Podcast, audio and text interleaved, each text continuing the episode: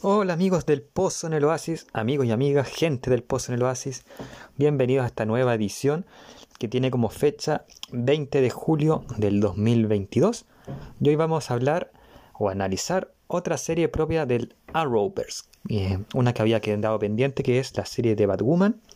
Recuerden que ya hablamos de la serie de Arrow, de, de Supergirl, de Black Lightning eh, y las otras eh, series del Arrowverse, por ejemplo Legends of Tomorrow aún no llega su última temporada, que es la séptima, a Netflix o algún streaming. No sé si va a seguir en Netflix. Así que paciencia porque, como les dije, sin subdix yo no voy a bajar las series porque, eh, porque cuesta mucho subtitularlas. Así que eh, paciencia con esa. Flash va por su novena temporada, Superman y Lois va por la tercera, acaba de terminar la segunda de hecho, y Stargirl también, creo que a fines de agosto parte con la tercera y supongo que será la última, así que paciencia, se comentarán, pero su debido tiempo. El elenco de Batwoman eh, tiene dos protagonistas o dos Batwoman, así que la voy a mencionar al final. Así que voy a mencionar a los elencos que estuvieron primero en las, voy a, eh, en las tres temporadas y así sucesivamente. De más está decir que solo menciono los principales porque hubieron otros que fueron importantes, pero estuvieron en una temporada o una y media o dos. Camrus Johnson, que hace de Luke Fox o Batwing. Rachel Skartzen, que hace de Alice. Beth Kane, que para mí es el mejor personaje por lejos de Batwoman y de la Rovers en general. Eh, Megan Tandy, que hace de Sophie Moore. Nicole Kang, que hace de Mary Hamilton. Y en algunos eh, capítulos de la última temporada hace de Poison Abyss. Dougray Scott, que hace de el coronel Jacob Kane, que está en las dos primeras temporadas de tres. En Javicia Leslie, que hace de Ryan Wilder, Batwoman desde la temporada 2. Ruby Rose, que hace de Kate Kane en Batwoman en la primera temporada. Wallis Day, que hace de Kate Kane en los últimos capítulos de la segunda temporada. Como pueden ver, eh, o como pueden inferir, la serie tiene tres temporadas iba para una cuarta, pero eh, la CW, que es el canal o el medio que la transmitía, decidió cancelarla, pese a que tienen el presupuesto, dijeron que, que no lo tenían y cosas por el estilo. En verdad, es una decisión lamentable. ¿De qué trata la serie? La serie es el personaje femenino de Batman. Eh, no sé mucho de DC, me estoy como recién interiorizando, como para decirles la diferencia entre Batwoman y Batgirl. Creo que Batgirl es más que nada como una especie de Robin en femenino, algo así. Y Batwoman es como más, más, más, más, grande en el rango que Batgirl. Pero en fin, es el personaje femenino de Batman, quémonos con eso. Es una mujer que en la primera temporada, eh, como Kate Kane, es la prima de eh, Bruce Wayne y ella regresa a Gotham, a Gotham, que es la ciudad de, Batman, justo cuando su primo Bruce desaparece de la ciudad y por ende Batman, y la violencia está descontrolada, por más esfuerzo que los The Crowns o los Cuervos, que es una policía ciudadana, pero legal, algo así como los chalecos amarillos, eh, le ponga todo su esfuerzo para detenerlo. The Crowns es comandada por el padre de Kate, de Kate eh, Jacob, y su ayudante y, el amor de Kate, que es Sophie. Así que ya más o menos saben que, que Kate Kane, o que esta serie, enarbola la bandera del, del movimiento LGQTV. Y de una manera natural, a diferencia de las otras series del Arrowverse.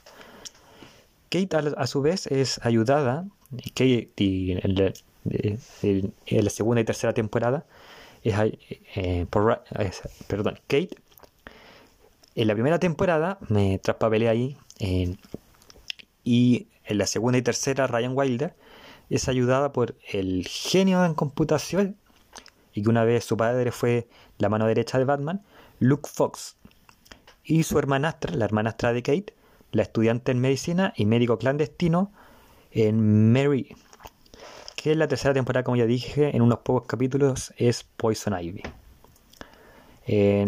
la segunda temporada parte con polémica, con la salida de Ruby Rose de la serie, y la de llegada de Javicia Leslie.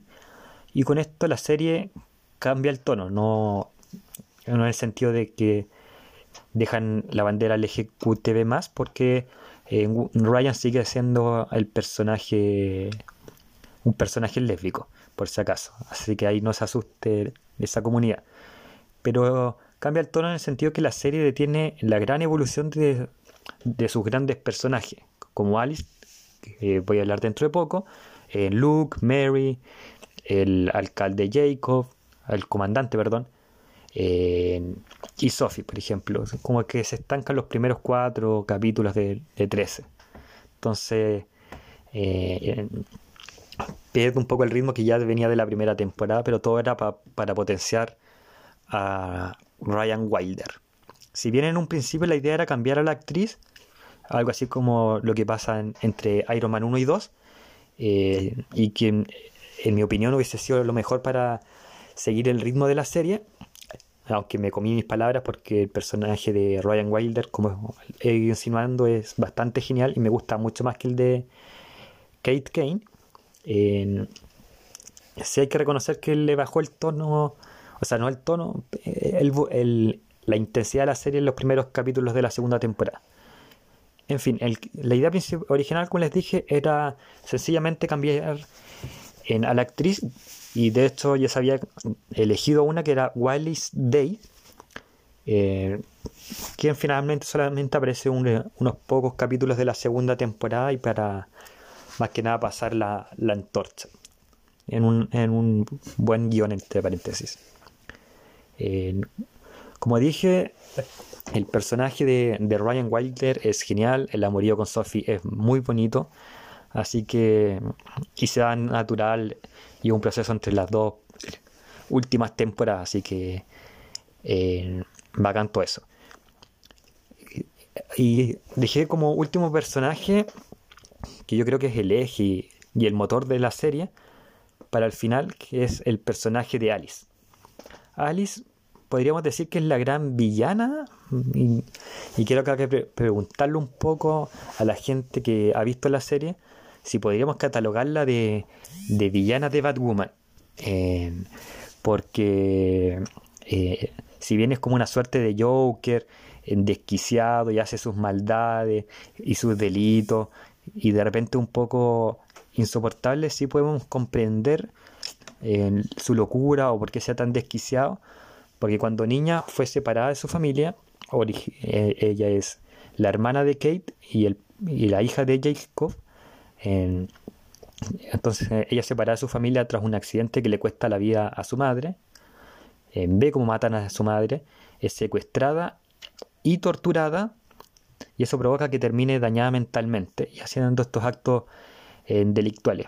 Pero también durante eh, el transcurso de las tres temporadas, el, Alice, que en verdad se llama Beth, busca reivindicarse, pero de una manera como más cercana al antihéroe y con un humor más, más pícaro. Entonces, eh, como que hace reír muchas veces, o muchas veces también llorar, porque es muy dramático el personaje y eso lo hace como muy, muy llamativo. Es dramático porque intenta reivindicarse, en, generalmente también por algo como más, más, más irónico, porque hay otro que hay un villano que es más malo que ella, entonces se pone celosa, o sencillamente porque le da la gana ayudar, pero como les dije, se intenta reivindicar y no puede porque su pasado la condena y la hace recaer, o no hay mucha confianza de, lo, de los buenos, por decirlo de alguna manera, que se creen tan geniales. Es más, me, me tomo esta licencia para decir que ojalá hubiese salido un spin-off de, de Alice. Y de hecho, como terminó la tercera temporada, todo hacía indicar que, que podía haberlo. Así que te odio CW. Batwoman es genial, no solamente por Alice, aunque podemos decir que el 70% es por ese personaje que la hace genial, pero sino que también es genial por su toque de la serie que, animada de Batman de los 90 es muy, muy similar en el sentido de la oscuridad y el desarrollo de los personajes. Así que si a usted le gustó esa serie animada, Batwoman le va a gustar. Por lo menos eso fue lo que pasó conmigo. Hay guiños al mundo Batman no solamente de la serie noventera animada, sino que de las películas que, hemos visto, largo y tendido de Batman. Y si son como yo que han leído pocos cómics de Batman, pero han leído, igual los van a, van a poder entender un poco en eh, los guiños de los personajes que aparecen y sobre todo los villanos que, que son mencionados. Eh, porque están bastante bien explicados durante la serie. Eh, y además, la otra cosa que hace genial a Batwoman es que suple, suple perdón, los, los, dos defectos que siempre he criticado del Arrowverse. El primero es que acá los personajes, o sobre todo los héroes, no son santos. Entonces están, están dispuestos y hacen cosas malas por el bien mayor. Y no están todo el resto de la serie o de la temporada lamentándose y llorando lo mal que hicieron. Y lo otro que, que, que hacen bien y que he criticado de la Arrowverse es el tema de la inclusión. Acá en la serie, en Batwoman, no es forzada, los personajes que son lésbicos lo son, porque los cómics lo son, y los que son lésbicos en la serie o homosexuales en la serie, y que los cómics no lo son, no se ve forzado en la serie porque ayuda al desarrollo de la serie. No es algo que, que lo tiren al voleo para ser inclusivo, sino que aporta en la serie. Como dije, eh, en el comienzo del capítulo de hoy y a lo largo también de este capítulo, el cambio de quién tenía el manto, o sea, el, el, el, cambio de quién tenía el manto del, de Batwoman, de Kate a, Ryan, frena en algunos capítulos el desarrollo de los otros personajes. Entonces, eh, como que estanca la serie un poco en su desarrollo. Y además, del lamentable final de la serie, porque dejaron como todo listo para una cuarta temporada que iba a ser espectacular por lo que se veía. hacen que esta serie sea mi segunda favorita del Arrowverse y eh, siga con el, la presea Supergirl.